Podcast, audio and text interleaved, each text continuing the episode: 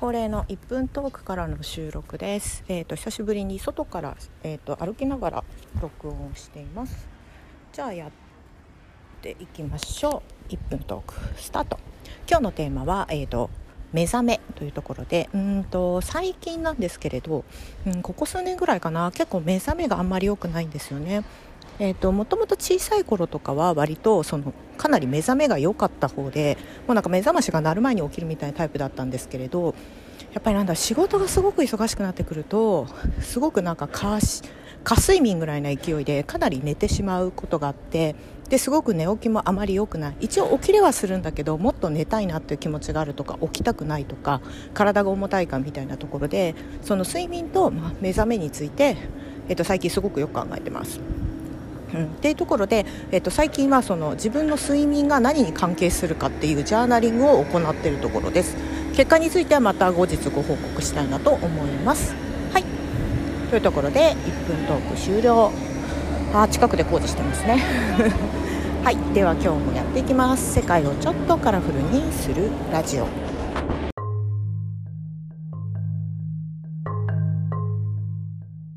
はい、えー、っと久しぶりに歩きながら収録をしております。近所をね歩きながらちょっとだけマスクをずらしながら今歩いてるんですけれど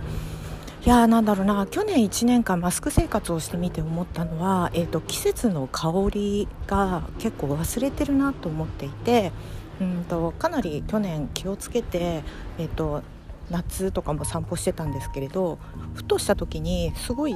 あのちょっと自分の近所で周りがいない道路でマスクを外して思いっきり深呼吸してみたんですよね。そしたらなんだろう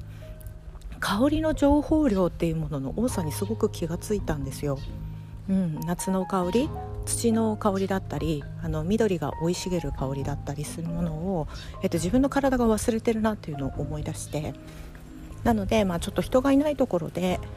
えっと、外だったら少しマスクをずらしてで、えーと、呼吸をしてあの自分の体にこの季節の感覚というものを覚えさせる思い出させる感じさせるようなことは実はやっています。はいで、えー、皆さんゴールデンウィークはいかがお過ごしでしたか？うん、なんかお子さんがいらっしゃる方本当ゴールデンウィーク大変だったみたいなことをつぶやいていたりあと今年うんとま、外にね特に出ることができなかったので結構その機会にその外に出るよりも、まあ、お家で読書をしたりだとか何かしらの工夫をしながら過ごしている人たちが多いかなって思ったんですけれどもはい。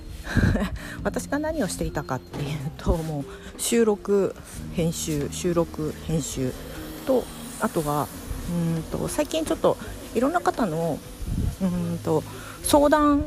を受けることを、まあ、あえてちょっと意図的にやっていまして、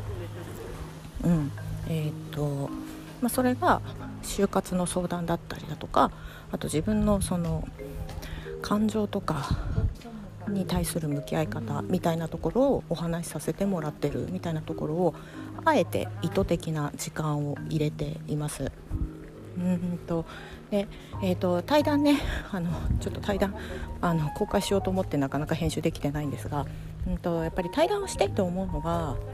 えーと、その人にその一人一人に合わせた伝え方っていうのももちろんあるしでそれだけじゃなくてやっぱその人自身の根っこにまで触れることができるっていうことのやっぱ楽しみもある。で、えー、とそのお悩み相談室みたいなことをやってる理由として、えーと、毎回そのお話をした最後のところにじゃあ次こういうことやってみませんみたいなちょっとしたお約束をして、まあ、その場を終わることが多いんですけれど、まあ、それをのなんかその経過を振り返りみたいなことを聞いてみるのもやっぱり楽しいなっていう。なんか一体お前は何者何屋さんなんだって言われたらそれまた伝えづらいあの名前が付けづらいなって思ってはいるんですけどまあそんなこんなでゴールデンウィークはかなりオンラインとはいえ多くの人とお話しさせていただく機会をもらって、まあ、過ごしておりましたと。うんでここでね問題になってくるのは私 5月の目標が、えーと、黙想するとかって言っているなんか触れるっていう目標が実際に今のところまあうまくできてるかなと思うんですがそれを黙って感じるっていう時間をやっぱり意図的に作んなきゃいけないなと思っていてでえっ、とでその時間を例えば、まあ、えーと、1時間とか2時間とかっていうのを例えばカフェに行って、えーと、あえて1人の環境を作るっていうことは、まあ、ちょっと今物理的にも難しいのでま私のそういう1人時間を作るものと、まあ、ツールの一つとしてヨガがあったんですよ。うん、なので、まあ、あえて意図的にヨガっていう時間をもう自分のスケジュールの中に組み込んじゃおうっていうことで、えーと、今所属しているコミュニティの中で私が教えるという形になるんですが、まあ、意図的なヨガの時間を作ってでその瞬間、えーと、ヨガをやってる本当に集中している時間は自分の空白の時間だということにしていました。うん、で、えーと、とそんなこんなで多分うんと、まあ、家でヨガを、まあ、やってはいるんですけど言うて毎日10分ぐらいだったんですよ、うん、ただ、えーと、人に教えようっていう アウトプットが前提になってこうヨガをやろうとするとやっぱり毎日1時間ぐらいはみっちりヨガと向き合うっていう時間が作ることによって、えーと何が起こってきたのかっていうとあのえっと、疲れなくなったんですよね。あと疲れなくなったっていうのとあと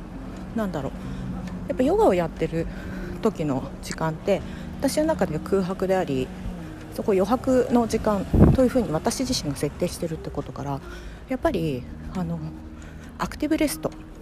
うん、体を動かしていたりはするんだけれど体の中がきちんとクリアになってるから思った以上に結構対談とかその編集とかみたいなものが詰まっていた中でも実は全然疲れていないっていう。むしろちゃんとした空白を合間に売れることによって、まあ、脳が空っぽになり体がクリアになってる状態を、まあ、1日の中で何回か設けることによって、まあ、忙しいな忙しい、まあね、スケジュール的にはパツパツだった中でもうまく乗りこねたなっていう。感じがするんですよね。えーと、最近この余白って何なんですかね？みたいな話をするし、えーと、それこそ超相対性理論みたいなところでも結構その余白とか感じるみたいな話はあったと思うんですが、えーとその自分のその余白っていう定義については自分自身で決めるしかないんじゃないかなって思っていてこれが余白だよねって私の定義は私の中で言語化できる瞑想する時間言葉を考えない時間あえて何も感じずあのあえて何も考えずただ自分のその今この瞬間を感じる時間っていうのを私の中では設定することはできるけれどじゃあ余白って何ですかっていうのを周りに定義と聞かれたとした時に、えー、とそれは自分で決めることなんじゃないかなっていうのが一つの結論なんですよね。うん。ただ私がやっているその余白の作り方とそれを伴って自分のその体がと心と、まあ、その時間に対する考え方がクリアになっているということをシェアしたいために、まあ、ヨガとか瞑想っていうツールを使っているのかなとか、まあ、そんなことを考えてゴールデンウィーク過ごしていました。はい。えー、というとでちょっと歩きながらなので。間があれなんですが。今日はちょっと時間が短いんですが本日はここまでお相手は沙織でした。